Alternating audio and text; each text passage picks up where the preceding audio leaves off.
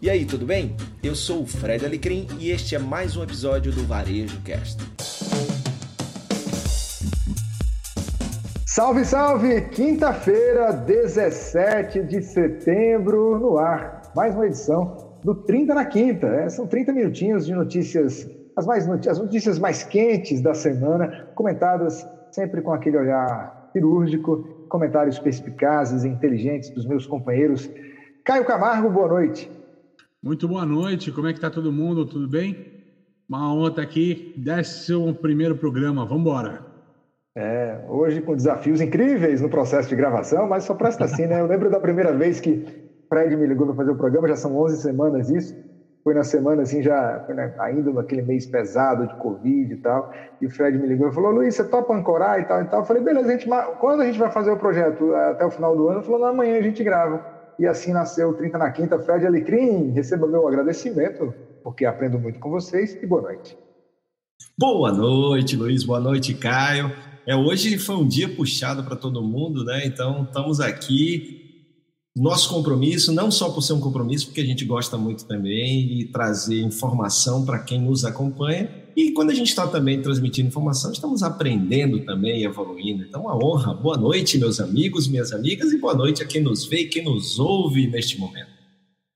Olha, a gente grava esse programa sempre um dia antes, na quarta-feira. O programa vai ao ar de maneira inédita às 21 horas da quinta-feira. São 30 minutos, tá? E você que está vendo a gente agora, aproveita para é, para se inscrever aqui no canal, tá bom? Então se inscreve. Vem aqui embaixo, aqui, ó, no meu dedo aqui, ó. É, vai, bora. Escreve aqui. Você pode estar tá ouvindo a gente no nosso podcast. A gente está aí nos mais variados podcasts. A gente tem sido muito ouvido nos podcasts. A gente agradece se você está ouvindo a gente no podcast. E se você gostou do programa, se você curte o programa, a gente já tem recebido muitos feedbacks, né, que vocês podiam dar também aqui ao longo do programa, você compartilha esse link, né? E se inscreve no nosso canal, tá bom? Olha, programa dessa quinta-feira, 11 edição, 11 episódio do 30 na Quinta, tem como destaque, vamos lá então, olha, a vez das lojas invisíveis. O futuro é streaming e assinatura, acelerando o crescimento. O varejo é imagem e voz, e dos shoppings para as ruas. Essas que são as nossas manchetes do programa de hoje, além do nosso destaque no final do programa. Então vamos começar com falando sobre a vez das lojas invisíveis, essa notícia que sai aqui na Fast Company, e eu já passo a bola direto para Fred. Fred, lojas invisíveis são essas? Remetem àquele processo de dark kitchens que a gente já falou aqui também, já falou também lá no meu programa de rádio que você fez comigo. Fala para gente o que, que são as lojas invisíveis. Exato, Luiz. É, é, um conceito muito parecido, né? No caso de. A gente já falou de cozinhas invisíveis, as dark kitchens, e agora chegou a vez também de falar um pouquinho de dark stores. É, a notícia fala um pouquinho dessa. Da, do Whole Foods, né? Que, para quem não sabe, pertence à Amazon. E o movimento do Whole Foods é exatamente por causa de todos esses novos hábitos que estão sendo adquiridos durante a pandemia, né, de compras online e de possível legado de você ter menos fluxo até a loja, o que o Whole Foods está fazendo é apostando em dark stores, ou seja, lojas invisíveis. São lojas, no caso, essa primeira é, no Brooklyn, nos Estados Unidos. Você tem uma loja que não tem acesso para o cliente, o cliente não entra, né? Então essas lojas são montadas para atender as compras feitas online. Desta forma, você consegue fazer uma logística de entrega, a gente já falou aqui muitas vezes da importância da logística nesse mundo de pandemia, no mundo pós-pandemia também vai permanecer. Então, essa é a ideia, criar lojas que sejam base de apoio para a distribuição das compras feitas online. Nosso amigo Caio Camargo, Mas é, é, o conceito, a gente já trouxe esse conceito, né? Já falou um pouco disso em outras edições, acho que não tem muita novidade para falar dessa história. Só queria resgatar uma história, deve fazer já uns 10 anos essa conversa, ou mais ou menos por aí. Mas é, já se falava nessa questão de dark stores, cara. Eu lembro que um, uma unidade aqui em São Paulo, do Carrefour Bairro, né? Ela foi fechada, tá? Para se tornar é uma dark store, ou seja, para ela fazer um hub para essas compras online, locais saírem para abastecimento e abastecer a região. Então, não é um conceito novo, e obviamente por conta de pandemia, essa, essa, essa toada aí em, em, em rumo ao digital, de você vender mais digital, tá forçando a barra e forçando as empresas de fato a encontrar novos modelos e essas dark stores passa a ser um modelo interessante para negócio. É, me, me, corrijam se eu estiver errado, acho que teve um dos episódios aqui que a gente falou sobre uma dark store do Magazine Luiza, que aproveitava alguns centros, é, aproveitava é, é alguns é, prédios antigos em setores até é, centrais das cidades, enfim. Era mais ou menos essa pegada que a gente está falando hoje? Sim, e também isso pode ser uma estratégia, Luiz, também olhando, né, muita loja baixou faturamento, muita gente está revendo ter ou não ter algumas lojas, né? Talvez você manter a loja como um hub pode ser uma estratégia interessante de se manter ou segurar esse ponto de venda até que ele possa, de fato, se tornar um, novamente um ponto de venda né, de negócio, não só um hub. E, e a gente também, né, Luiz? A gente falou também da Best Buy, utilizando essa estratégia, só que a loja aberta, mas se vindo como um ponto também de distribuição das compras online, como também para o comprar e pegar na própria loja, né? O click and collect, é, buy online, pick up in store, seja lá o nome, o takeaway, esses nomes maravilhosos. É, é, eu, eu, na verdade, eu, eu, lembro aqui que a gente falou até de, de, da pegada de revitalizar alguns prédios antigos em centros também e contribuindo com essa pegada, já que o cliente não entra naquela na loja, como vocês falaram. Mas vamos para o próximo assunto então, porque esse assunto é bem quente, né? De antes de ontem, de antes de ontem, na verdade, né? Foi da última terça-feira. A Apple imita, entre aspas, a Amazon, faz pacote de streaming e irrita muito o Spotify, né? Numa só jogada eles conseguiram fazer tudo ao mesmo tempo, né? Essa notícia que está lá na CNN Business, CNN Brasil, Business, que diz o seguinte: olha, apesar dos holofotes estarem para o lançamento do novo Apple Watch, a Apple lançou um produto que pode mudar o mercado de streaming no mundo. É claro que diversas empresas estão lançando produtos similares, como a Disney e o Disney Plus, mas o que chama a atenção da empresa fundada por Steve Jobs é a reunião de diversos produtos em um só pacote e com um preço bem acessível. Por menos de 30 dólares por mês, uma pessoa pode ter acesso ao TV Plus, que é o streaming de séries e filmes, o Apple Music, que é o streaming de, de músicas, e o Apple Arcade, que é o pacote para jogos de celulares, mais espaço de armazenamento na nuvem do iCloud, além de assinaturas de jornais e revistas. É, a empresa, a maçã, é, mais voraz do que nunca, Caio Camargo? Olha, é uma tendência né, de consolidação de serviços até para buscar um mercado mais agressivo. A, questão da matéria ela estava falando exatamente o enfrentamento da questão de música contra o Spotify, né? Então, comendo um pedaço de mercado. Mas isso tem também a você ter uma, trazer uma, uma nova complexidade né, para marcas aí como Spotify, para Netflix, né? Isso, mais do, que, mais do que a notícia, eu queria para um outro ponto, Luiz, nessa história, né? É esse ponto de que ninguém está salvo, nem quem está na ponta da inovação, achando que está na zona de conforto, está salvo. Numa hora para outra, pode ter uma mexida ali mercado, certo? Como essa aconteceu da Apple, e um cara que estava lá confortável com o Spotify, embora o resultado do Spotify não é muito interessante, tá? Mas é um cara como o Spotify ou Netflix, né? Ele de fato ele consegue, ele acaba sendo chacoalhado por uma, uma ação como essa. Ô, ô, Fred, a gente tem falado de streaming, é um assunto que a gente sempre bate papo aqui nos bastidores. O Caio, desde lá da segunda edição, falando sobre o Disney Plus, né, sobre a velocidade que o Disney Plus ganhou no, no mundo inteiro, chegando com tudo. Agora tem notícia que. Eu acho que, relembrando a notícia, Luiz, acho que eles conseguiram o resultado que eles estavam esperando para o ano inteiro em um mês, cara. Pois é, e, e, e, tem aquela pegada também do Netflix, que representa hoje o segundo maior faturamento, só atrás da Globo, porque se juntar o faturamento de SBT, Band e Record, eles estão faturando mais no Brasil do que é, essas televisões juntas. Né? Eu, eu, tenho um filho de 11 anos, eu, vocês têm filhos. Ah, o Fred não, que já tem filhas adultas, mas o Caio tem filho. O meu filho não consome mais televisão, ele consome YouTube, consome streaming e videogame. E, e é uma geração forjada. Na verdade, na verdade né? eu já não consumo mais TV aberta há um bom é. tempo, cara. É assim, a mesmo gente... a TV tradicional acaba, eu tenho, até por uma questão de dinâmica de tempo, o tempo que eu tenho para assistir o que eu quero assistir, né, tal. E a disponibilidade de assistir de fato aquilo que você quer assistir na hora que você quer assistir tem me tirado um pouquinho dessa programação mais convencional. Mas o duro que está acontecendo, né, Luiz? É a conta, né?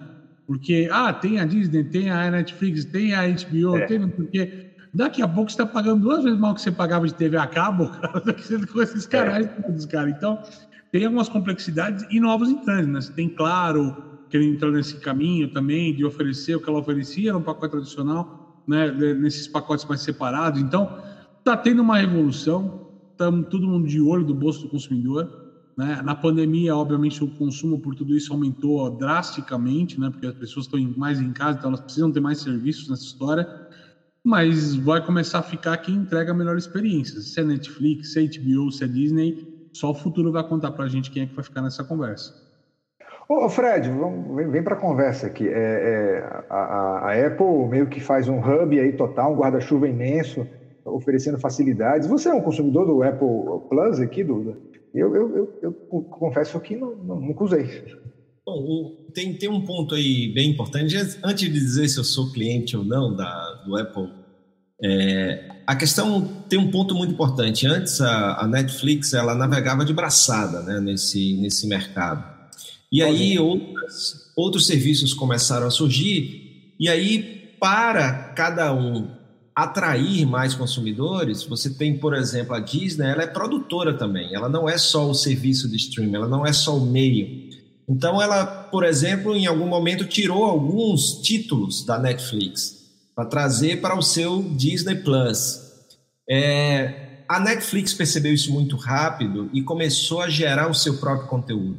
Né? Então, você vê como aumentou a quantidade de lançamentos de, da, da Netflix, lançamentos de é, próprios, né? séries, filmes, e isso tem feito, porque agora a atração é essa. Ou você tem, porque você tem um one-stop shop, que é o que você está falando da Apple, eu tenho jogos, eu tenho música, é, vídeos, uh, aplicativos, eu tenho tudo no, né, numa plataforma só. Essa é uma vantagem da Apple, né? a quantidade de serviços que ela oferece em uma plataforma com uma mensalidade.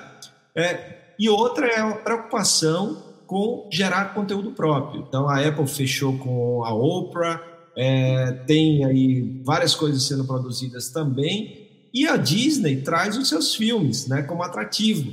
E nós vamos ter aí um lançamento do, da Mulan, né, o, é o lançamento agora que ia acontecer em cinema, vai acontecer no Disney Plus, a gente já falou aqui, e também num formato inovador.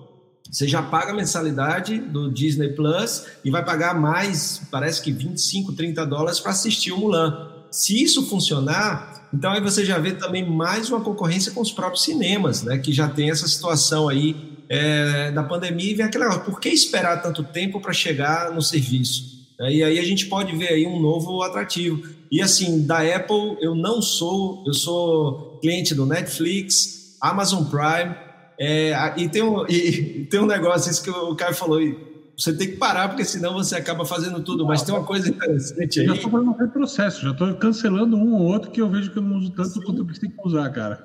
Para mim, tem uma coisa que a Netflix é campeã, que a Apple é na, nos seus hardwares e softwares, que é a, o, a, a experiência, né, a interface muito boa, a Netflix é campeã. A Amazon Prime, o que a gente mais vê as brincadeiras da turma aí, é, dizendo que um pouco da parte da, da grana do Steve Jobs poderia ir para ele melhorar um pouquinho a interface do Amazon Prime, e eu concordo. Tem bons títulos, boas séries, mas tem que melhorar a interface com quem usa o sistema. É, Eles estão já... Uma consideração minúscula, rápida, tá? Não podemos esquecer também o prêmio nacional, cara. Globoplay voou baixo em crescimento nessa pandemia. Eles conseguiram Verdade melhorar, trazer conteúdo, trouxeram conteúdo de outros estúdios que às vezes não era alguma coisa que já passou na Globo, por exemplo, né, tal. Então assim, eles começaram a quebrar, a desmistificar um pouco e estão ganhando escala rápida no país e é um player importante para ser considerado também nessa história toda. Também no, na conta final no final do mês também. Eu tenho, eu tenho é. também.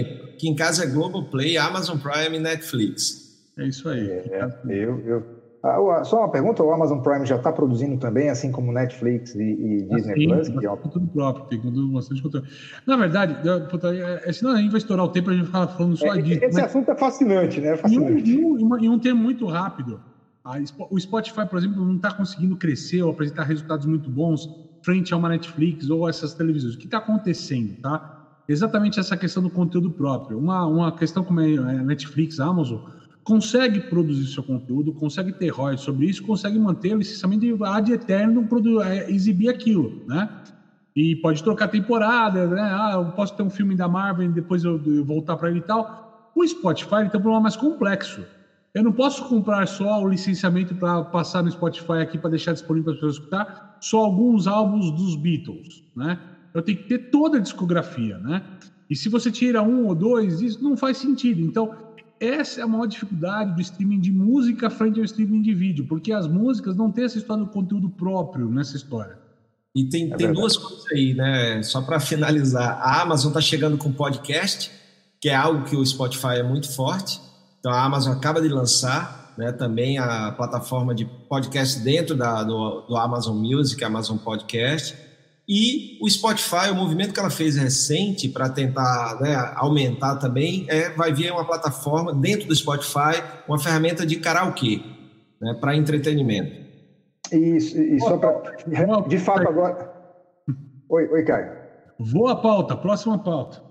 Tá, eu só vou finalizar dizendo o seguinte: as operadoras de celulares estão de olho nisso. É, eu mudei, depois de muitos anos, de uma operadora agora para outra e ganhei o meu Netflix, que eu pagava, já não pago mais, porque está inserido na minha assinatura, e ganhei um Deezer lá, o premium deles, enfim. É, elas também estão de olho nesse, nesse, tipo de promoção. O assunto agora é o seguinte: são aplicativos que vão às compras. Olha, o iFood vai às compras o, o aplicativo adquire o site Mercado para expandir serviço de mercearia. Notícia que também está na CNN, CNN, Brasil, lá em Business. O iFood anunciou uh, ontem, né, na quarta-feira, a compra do site Mercado, que faz intermediação de vendas online de mercados e mercearias, ampliando a aposta no setor que disparou nos últimos meses com as medidas de isolamento para conter a pandemia da Covid-19. Criado há cerca de cinco anos e com sede em São José do Rio Preto, interior paulista, o site Mercado funciona como um white label digital, por meio do qual pequenos negócios podem ter seus próprios canais de comércio eletrônico. Atualmente, o portal tem, vendedores em 476 cidades e 24 estados do país. Eu começo com você, Fred Alecrim. Primeiro fala o que é White Label Digital. Bom, é, você tem no, nesse mundo, por exemplo, de negócios, você tem o private label quando você tem, você coloca sua marca é, naquela, naquele produto. Por exemplo, o supermercado Trader Joe's, ele tem mais de 90% do seu mix de produtos private label. Eles negociam com marcas é, que produzem os produtos e colocam a sua marca naquele produto. Ah, então, esse é o private label. Então, o white label então, do jeito que eles estão oferecendo, é que as marcas podem chegar lá e ter a sua utilização, ou seja, você não vai estar com a marca do marketplace por ali, né? Então, ele fica aberto para que você possa utilizar. E, mais uma vez, a gente já falou de marketplace aqui e não deixa de ser também um tipo de marketplace onde é, só que meio como um, um, meio do caminho aí, né? Um, como é que como é que falava antigamente o cara que é o entreposto, né? Um entreposto entre o um atravessador, não? Atravessador também, né? Então, esse, por aí. E, e, vai naquele movimento que a gente já falou várias vezes da Magalu aqui, que é o quick win, né? A aceleração do crescimento, não você desenvolvendo a própria solução, mas você já comprando alguém que já tem é, o conhecimento, já tem o mercado, já tem o fornecedor e já tem os clientes. Então você acelera aí. Caio Camargo, as compras não param, os aplicativos vão crescendo, crescendo, e a gente percebe que é sempre buscando esse crescimento regional também, né? Embora a gente tenha falado aqui de quatro, mais de 400 cidades e 24 estados. É, na verdade, você tem a questão de você ter uma zona de teste, né, cara? Antes de você vir para uma cidade, para um grande centro, uma capital, né, uma grande cidade, uma capital, não que Rio Preto não seja uma grande cidade, mas é, se, lá, tá, se lá der tudo certinho, né, o resto do Brasil absorve isso fácil, né? Então, assim, o papo é que eles não, a, iFood, embora tenha tentativa de supermercado, principalmente em São Paulo, já que se trata do estado mesmo aqui, é, ele não está muito bem consolidado. Né? E, e, além do Rap, ele está vendo aí outros players, até um Corner Shop, por exemplo, ganhando escala nessa história toda e virando um concorrente pesado nessa frente. Como essa frente do supermercado tem até ganhando maior, está ganhando maior voracidade, tá? Frente a, a, comer fora de casa, a, a, comida pronta, né? Muita gente no começo da pandemia pediu muito delivery e depois falou não, deixa eu melhorar um pouquinho, deixa eu começar a cozinhar. Então hoje essa demanda online de supermercado tem começado a aumentar frente a essa pedida de delivery, né? Então é um movimento que começa a acontecer as pessoas buscarem uma comida um pouco mais saudável, um outro momento, ou até mesmo estarem mais habituados, porque você pedia delivery porque era um momento, ah, é um tempinho que eu vou ficar em casa, uma pequena quarentena, e quando a gente fica um tempo longo, você tem que se adaptar de outra maneira para todo, todo esse novo contexto. Ok, ok, ok. Vamos lá então. O próximo assunto está publicado aqui no Mercado e Consumo. Lu, Alexa e outras imagens e vozes que estão revolucionando o varejo. Olha só, a gente, comércio eletrônico passou por vários momentos no Brasil nas últimas duas décadas. Primeiro, houve a necessidade dos consumidores aprenderem a usar computador e mouse para fazer compras. Ao longo do tempo, cada vez mais categorias de produtos passaram a ser comercializadas online. Hoje, grande parte das compras é feita por meio de um clique no celular. Uma nova era teve início de uns anos para cá, em que a voz tende a ser a grande protagonista. A Alexa, da Amazon, a Lu, do Magazine Luiza, e a Bia, do Bradesco, são exemplos de atendentes, entre aspas, virtuais, que já fazem parte da vida de muitos brasileiros e têm grande importância na rotina deles. Eu vou só finalizar aqui porque tem obviamente, a afirmação do Caio Camargo na matéria, eu preciso dizer, né? Afinal de contas, ele é o nosso comentarista. Até o final de 2020. Mais do que fresquinha, né, cara? Tem algumas é. horas de vida essa notícia só. É. Ó, até o final de 2020, mais de 50% das pesquisas de compra serão feitas por comando de voz, afirma Caio Camargo, sócio-diretor da Gouveia Tech. Ele cita dados que mostram que hoje, um a cada três americanos já possui sistemas de inteligência de voz. Na China, a proporção é de 1 para 10, e a vantagem, mais uma afirmação dele, é que o uso da voz é mais intuitivo. Caio Camargo é a melhor pessoa para começar o, seu, o comentário desta notícia. Pois é, embora, embora o pessoal tá vendo essa notícia na quinta-feira, nós estamos gravando na quarta noite e esse foi Sim. o tema do painel que eu defendi aqui no Global Retail Show hoje. Eu digo hoje porque todos os dias do Global Retail Show tem um painel e tá, olha, tá sendo uma experiência incrível, um painel mais incrível que o outro. Mas vamos lá. Tem que estar tá quinta-feira, dá tempo de entrar ainda, tem quinta, sexta e sábado ainda. Global Retail Show até sábado, até essa semana. Dá, dá para se inscrever, né, né Caio? Ah, dá, dá para se inscrever, tem conteúdo fantástico. Sábado tem um conteúdo de fechamento fantástico, só para quem está lá que vai saber e vai ver essa surpresa. Vamos ao tema aqui para correr com o tempo, tá? É, de fato, esse painel foi muito legal e eu acho que assim a coisa que eu queria deixar aqui para quem está com a gente no Twitter na quinta, que é muito importante, além do que o Luiz colocou aqui, as informações que ele colocou, é que esse voice commerce tá, é o começo de uma história que a gente deve estar tá começando a assistir o fim da era da tela, tá? Nós vamos cada vez menos, talvez, ter tela. Digo um futuro um pouco mais longo, aí 5, 10 anos, não vai fazer sentido você usar uma tela para buscar uma, uma, uma questão, entrar lá no Google e googar o que você vai buscar. Os sistemas de voz hoje vai ser um jeito mais intuitivo, mais inteligente e até mesmo uma barreira muito mais fácil aí para os idosos, para as crianças. Nós vamos ter uma geração, se a geração Z, a geração milênio, a gente falou que era a geração que nasceu no celular, nós temos as crianças pequenas hoje nascendo já falando com os recursos de voz. E isso vai causar uma mudança drástica lá na frente de tudo que a gente está vendo, que a gente assiste. O celular que hoje que está em voga vai ser uma coisa, uma relíquia de passado lá na frente, com certeza. É, eu já vejo meu filho aqui brincando com isso aqui em casa. E olha que eu não tenho ah, muitos apetrechos eletrônicos aqui não, mas ele já curte via celular. Fred Alecrim. Já é para jogar fora o celular agora, Caio?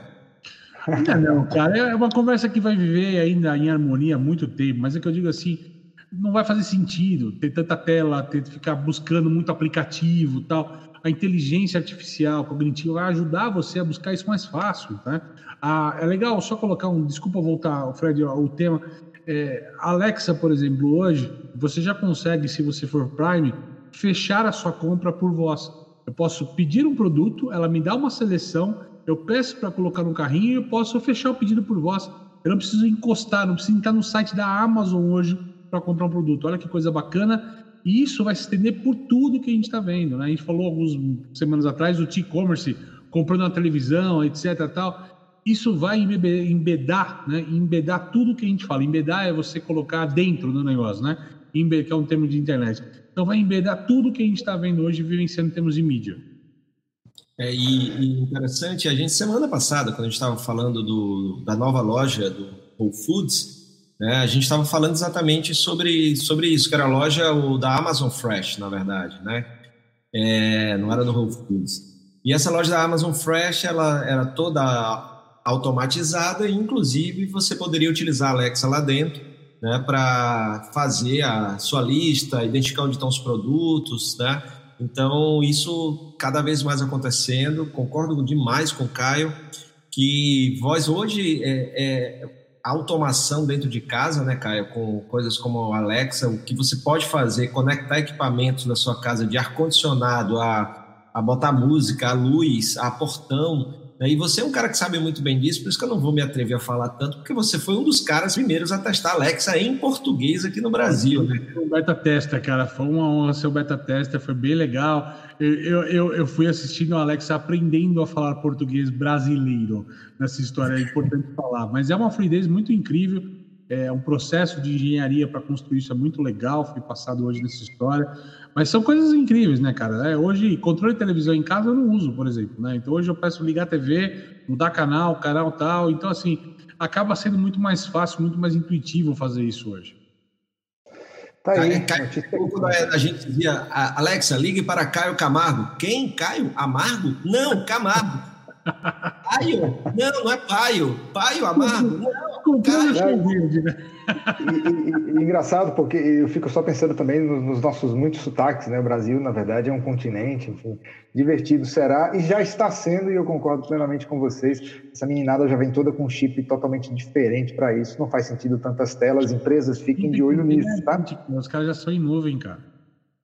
Ó, rapidinho aqui, última notícia, antes do nosso destaque, temos uh, pouco mais de quatro minutos e meio para acabar o programa, publicado aqui nos seis minutos lá do UOL, do shopping para a rua, porque grandes redes estão mudando de endereço, com exceção de locais gloriosos como Oscar Freire em São Paulo e o Leblon no Rio de Janeiro, o comércio de rua muito havia perdido seu glamour, por conta principalmente da segurança dos shopping centers, eram os locais preferidos de compra e diversão para o consumidor, até que a pandemia chegou e mudou tudo. Fredão, eu não vou continuar lendo, eu quero a sua interpretação para isso, o que é está acontecendo, Fera? Eu acho que isso passa, inclusive, né, por uma, uma repensar os shopping centers, né? Porque hoje, com uma das coisas da, da pandemia, Luiz, é exatamente essa questão de evitar ambientes fechados, aglomerações. Mas quando a gente tiver vacina, tratamento, que estar em ambiente fechado não é, signifique tanto risco, os próprios shopping centers já vêm há um tempo buscando se reposicionar, né? Então, antes era, era um lugar para ir comprar, depois era um lugar de produto, depois virou um lugar de serviço, né? Então, a gente viu aí lockers sendo instalados para comprar online e buscar, então estão buscando trazer é, serviços que não têm a ver com o varejo em si, né? a essência do varejo, para gerar mais movimento. Então, a gente está vendo nos Estados Unidos que grandes âncoras de shopping fechando e aí lá sendo instalados é, CDs de Amazon, entre, entre outras coisas. Então, também passa por esse reposicionamento. É, claro que os empresários estão buscando também custo mais baixo, possibilidades de, né, de trabalhar estrutura, trabalhar esses casos que a gente está tá falando aqui, de montar sua loja já pensando nessa, nessa loja que vai além do produto, mas vem muito por esse reposicionamento. Ô, Caio, rapidinho, aí em São Paulo está acontecendo muito isso, porque eu vejo o médio varejista, o pequeno médio varejista de shopping está estrangulado totalmente, assim, ele está correndo de fato. Aqui em Natal eu já vejo lojas que estão indo para as ruas e lojas lindas, em, em pontos incríveis, enfim. Aí em São Paulo é a mesma coisa? Cara, na maioria eu vejo exatamente o passo contrário. Está fechando mesmo de, de, forma definitiva do que mudando para a rua, tá? Mas, obviamente, você tem essa alternativa, mas não está simples montar negócio hoje, tá? Então, é, ir para a rua depende de investimento, de ponto adequado, de preço adequado, mas essa enxurrada de loja fechando também vai trazer novas oportunidades aí imobiliárias e com certeza oportunidades para quem puder investir, para as empresas que tiver capital de investimento. Você já está com a palavra, então. E, e Luiz, só a última coisa. Né? E isso não quer dizer, mais uma vez, não é binário.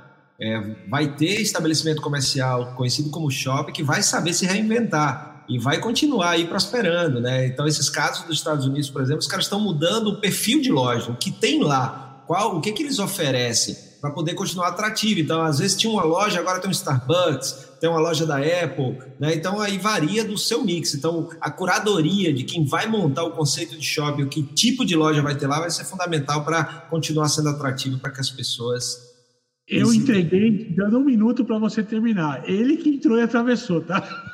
É, é, vamos lá, vamos lá. Ô, Caio, rapidinho, os números da Semana do Brasil. Você que é um, enfim, falou sobre esse assunto na semana retrasada, na passada também. Material de construção, supermercado e eletrodomésticos Vai, puxam vendas da Semana do Brasil. Destaque, é, o, o destaque nas suas palavras do que foi a Semana do Brasil. Tá bom, os números estão ali, então pode buscar. É, a, a grande questão que a gente quer deixar para vocês é o seguinte, tá? Ela conseguiu recuperar um pouco da venda, ela conseguiu aumentar, melhorar essa venda, tá? Nos departamentos que entrou, tal, tudo, mas em alguns negócios ela não conseguiu recuperar e sair da zona vermelha, tá? Mas ela não, o que era menos 20 ficou menos 18, menos 15, né? Ela recupera, mas não recupera o todo. Então tem muita gente tendo uma leitura errada que foi negativo, não adiantou nada, adiantou, mas ela não cobriu o resultado alguns setores que já vinham bem, como material de construção, tiveram sim uma, um aumento expressivo em azul, bacana tal, mas assim, foi positivo. É uma questão em construção e que já foi muito positivo nesse primeiro momento também.